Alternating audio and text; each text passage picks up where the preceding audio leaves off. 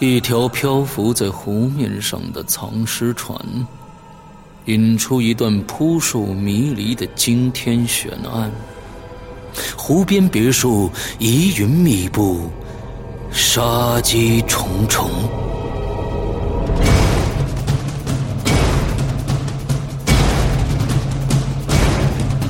鬼影人间》携手中国著名推理小说家蓝马，打造《鬼影人间》首部中篇推理悬疑音乐剧《湖边别墅的鬼影》。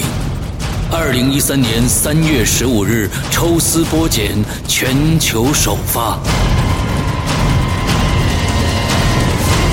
鬼影丛生，魅火舞动，精彩内容尽在《鬼影人间》苹果 APP。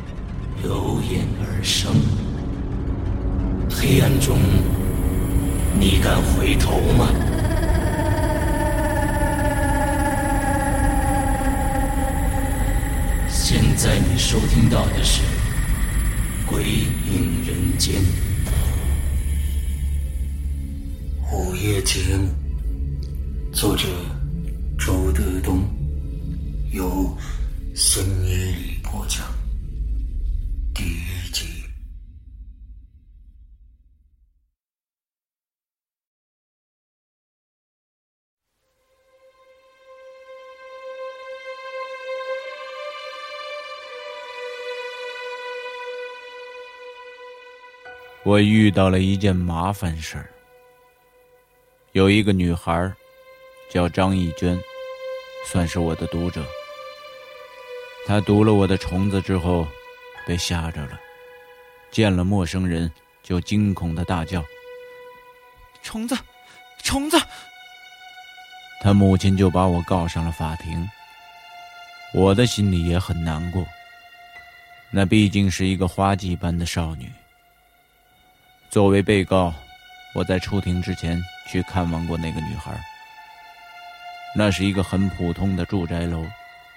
巧合的是，我家住八零一，他家也住八零一。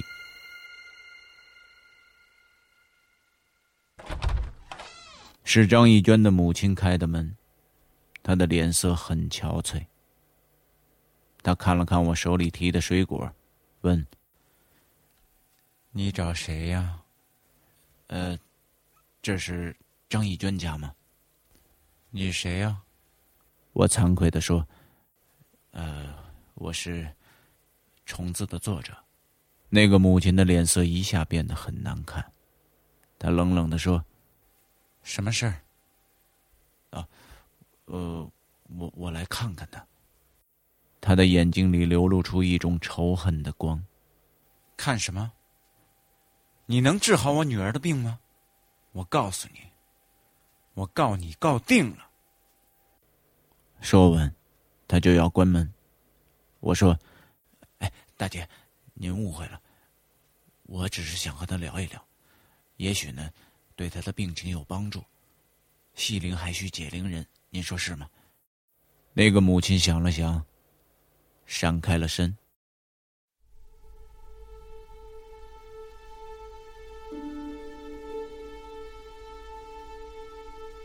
我走进去，看见那个女孩暗淡的坐在床上，怀里紧紧的抱着一个玩具熊，双眼无神的看着我。可奇怪的是，她见了谁都大喊大叫，只是见了我不叫。尽管我不是精神病医生，但是我还是觉得我能够开导她。我坐在她的身边。轻轻的说：“呃，我就是那本恐怖小说《虫子》的作者。我想和你聊一聊。”那个母亲一直站在门口，冷冷的看着我。我和很多读者在一起聊过天可是第一次遇到这种情况，这种氛围，我感觉很怪。呃，是这样的，呃，那本书里所有的故事啊，哎，都是我编造出来的。那个女孩还是无神的看着我。呃，其实原来啊，我的胆子也特别小。我开始写恐怖小说的时候呢，就非常害怕。可是写着写着，哎，我这个脊梁骨啊就挺直了。我相信，这读恐怖小说啊，它也一样，看多了就不怕了，熟视无恐嘛。我尽量让我的口气显得轻松。他突然直直的指着我的脸，目光好像穿透了我的眼睛，直接看到了我的大脑。虫子，虫子，虫子，虫子就从你的脑袋里爬出来了。说完，我一下跳到地上，惊恐的扑到了母亲的怀里。最后，我难过的离开了他的家。刚刚下楼，我就遇见了一个老太太，一看就是一个爱管闲事的热心老太太。她挤眉弄眼的把我拉到一边，小声的说：“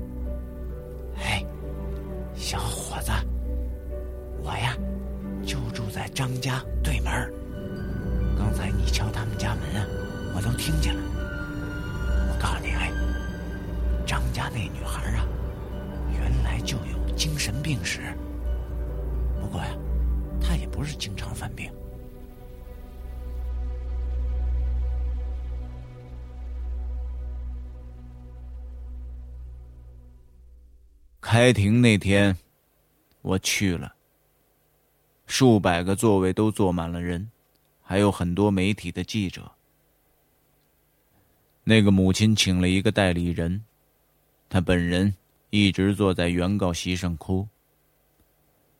原告要求我赔偿张艺娟精神损失费十万元。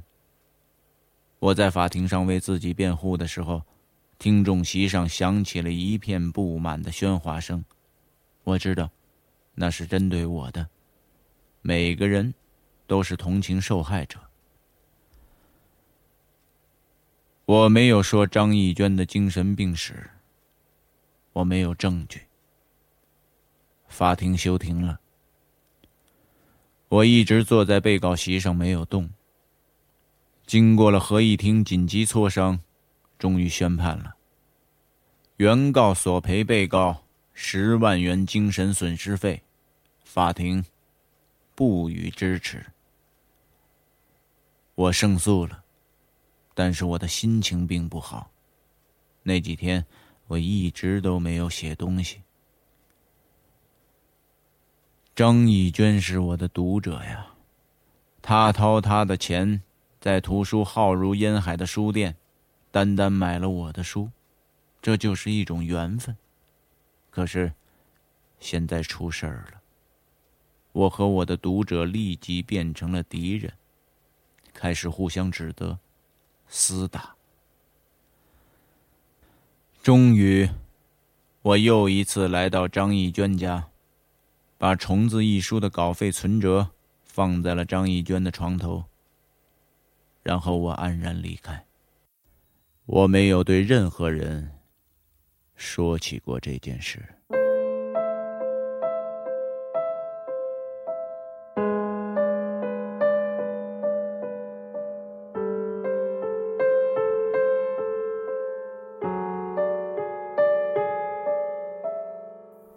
半年之后。北京人民广播电台调频八十七点六兆赫，午夜零点开始连播我的恐怖小说。接着，郊区电视台受到了启发，开创了中国第一档午夜电视节目，每周五晚上播讲恐怖小说。播讲者叫易文，他同时是个编导。他在策划这个节目的时候，曾经跟我进行过一次长谈。想让我给他出一些主意，我们就在电视台附近的一个酒吧见了面。那个酒吧叫粗口酒吧，人很少，总共三个人：易文、我，还有电视台的一个摄像。那天我很兴奋，喝了很多的酒，讲了一大堆的设想。这有几个原因：一是喝酒他们付账；二是那个摄像是一个很漂亮的女人；三是我的恐怖小说又可以扩大一部分受众了。归纳起来，我总共说了几点意见。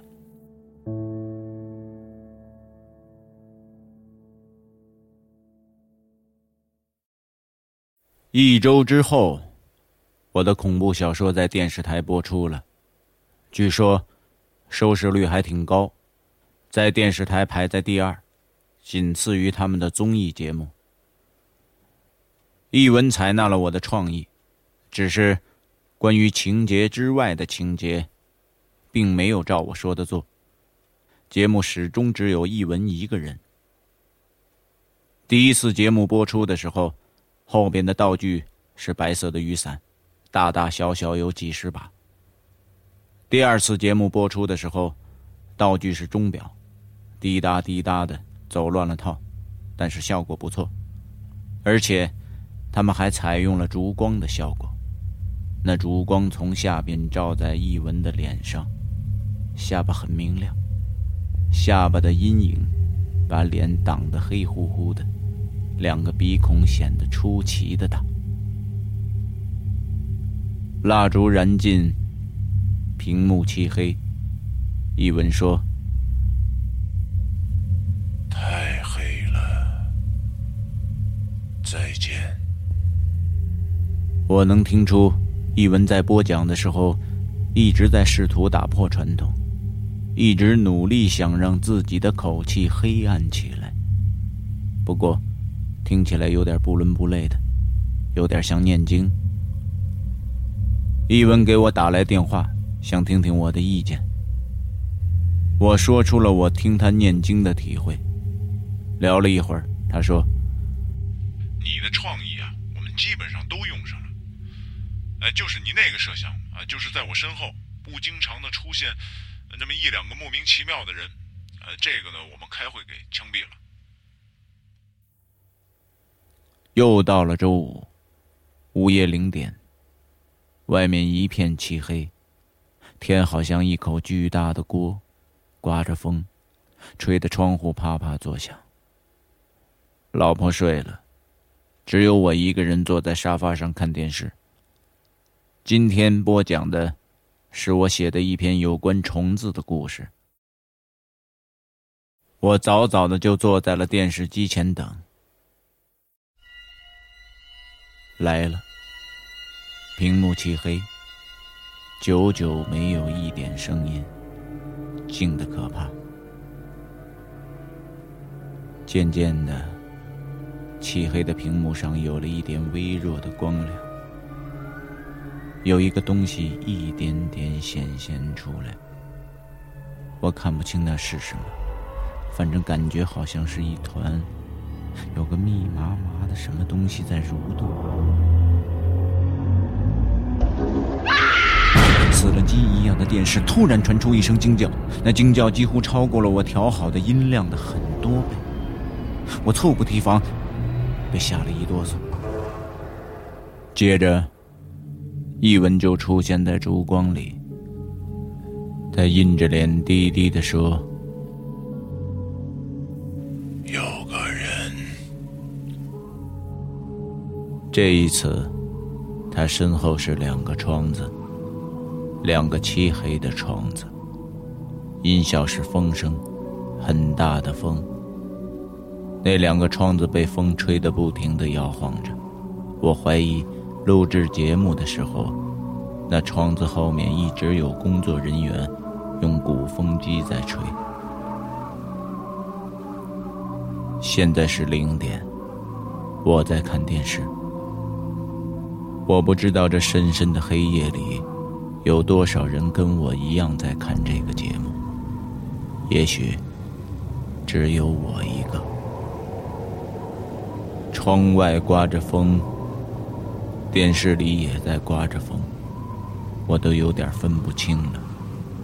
我把电视机的音量调小，窗外的风声就清晰起来了。我把电视机的音量调大，电视机里的风声就把窗外真实的风声压下去了。一文讲着讲着，他身后的一个窗子被风刮开了。一文停止了讲述，他对着电视机前的观众低低的说了句：“对不起。”然后，他站起身，转身去关窗户。就在这个时候，一个瘦小的男人。从舞台一侧的黑暗处，慢慢的显现出来。他像梦游一样，轻轻的走过来，把一杯白水放在了桌子上，然后又消失在舞台的另一侧的黑暗中。我感觉那个瘦小的男人很面熟，就努力的在想。他是谁呢？想着想着，我猛地打了一个冷战。一个作家在创作一个人物的时候，脑子里一定对这个人有一个很模糊的想象，有一个大概的轮廓。我感到这个人特别像我写《虫子》这部小说的时候里边那条。拟人化的虫子。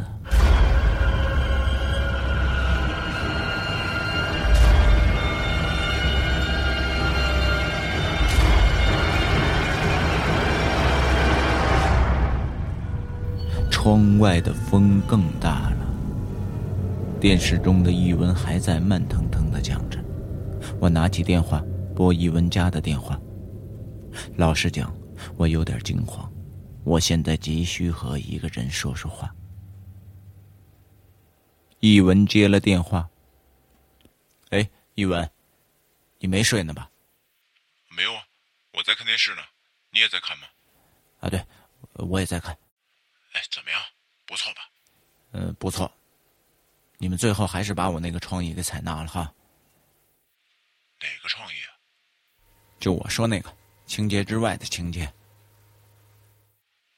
没有啊！我愣了。不是，就是你起身关窗户那时候，我看见屏幕上又出现一个人。啊？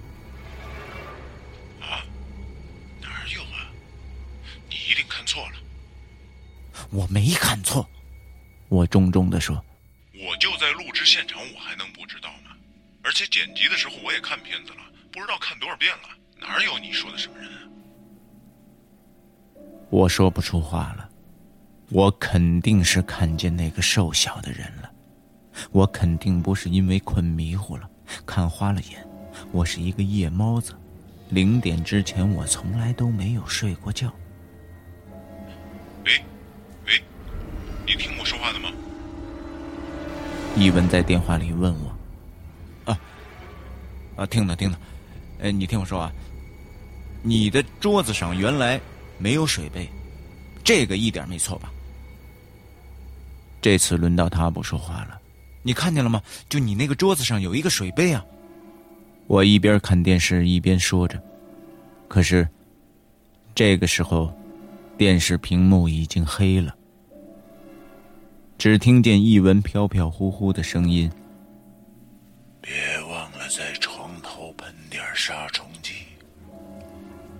”好了睡吧。已经完了，我什么都看不见了。他说着，我说：“明天你到单位，你再好好看看牡丹。”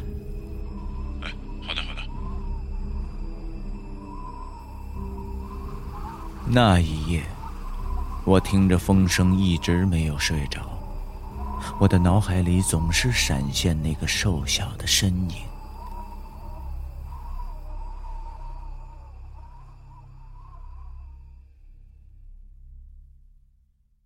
第二天，我双眼猩红，又给一文打手机。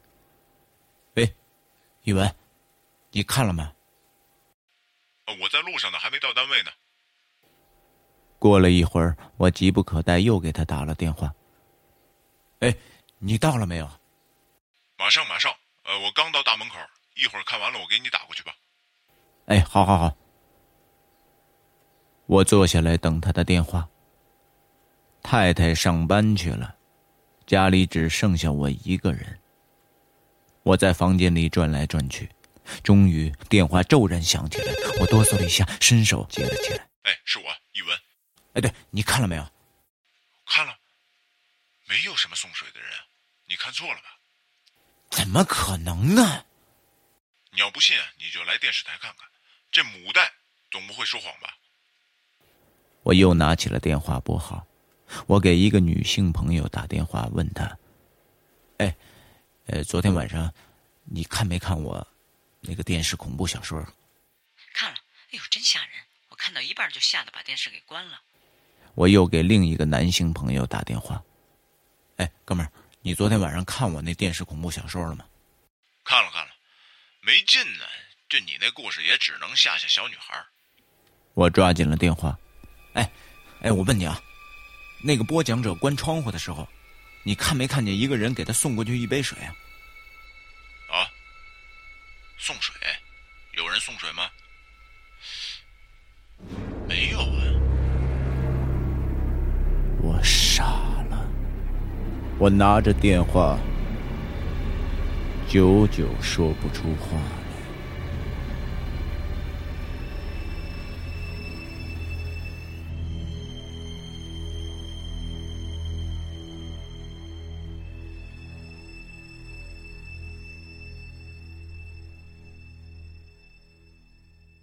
又到了周五，这天夜里没有风，但是比上一个周五更黑。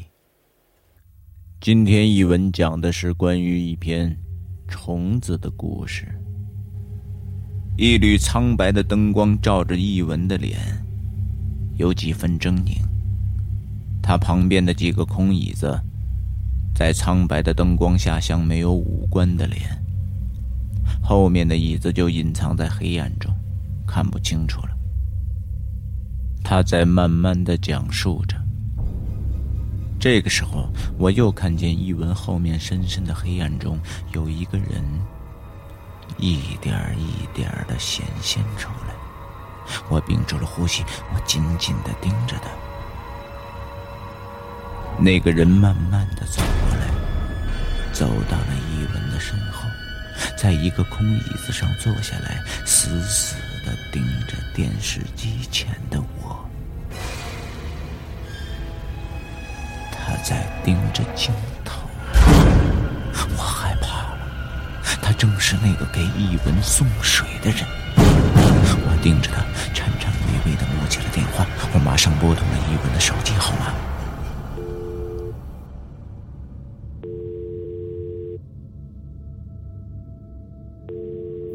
竟然没有人接听，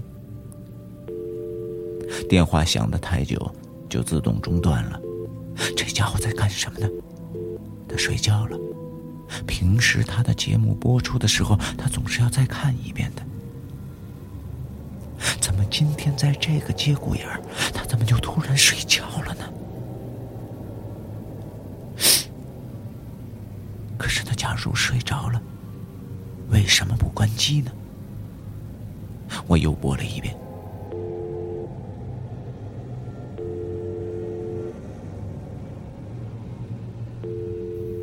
还是没有神经。我一下子感觉到孤独无助了。他在卫生间吗？还是他在做爱？还是他被杀了？终于，电话被接起来了。喂，一文。周德东啊，你现在看没看电视？哦，我刚刚进屋，正要打开电视呢。哎，你快点，你快点！怎么了？你快快快！此时，这一集的恐怖电视小说眼看就要结束了。你打开没有？打开了，打开了。你看没看见你身后坐着一个人？啊，你说他呀？我看见了。啊，这是我们特意安排的人，为了增加一些恐怖的气氛。最后啊，我们还是决定要采纳你的意见。呃，啊，他是你们安排的人？啊，是。上次我看见给你送水的那个人就是他。是他？他是你们电视台的演员啊？也不是什么演员，他是我们台里面的一个工作人员，好像是个保安。我看他长得瘦小枯干的，就让他过来临时客串一下。那那他姓什么呀？这我还真不知道。哦，啊，好了好了，行了，那我没事了。这个时候，节目完了，那个保安在消失之前，一直都在电视里默默的盯着我。屏幕里传来一文的声音。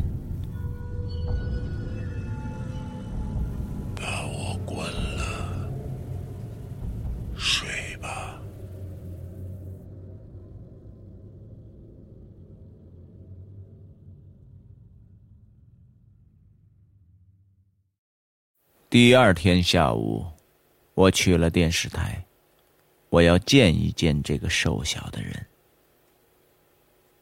到了郊区电视台，我把车停好，走进大门，一只手突然从大门一侧的门卫室中伸出来，拦住了我，是门卫。证件。哦，我看了他一眼，急忙低头掏证件，突然我的手停住了。我慢慢的抬起头，盯住了这个人的脸。我要找的人，正是他。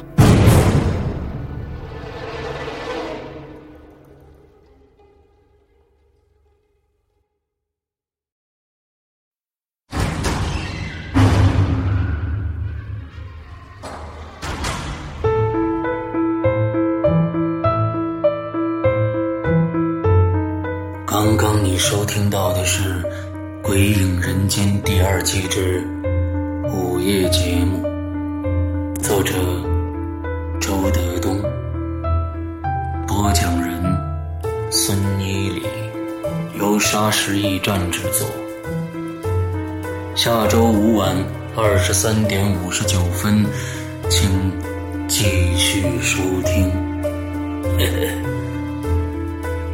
你敢来吗？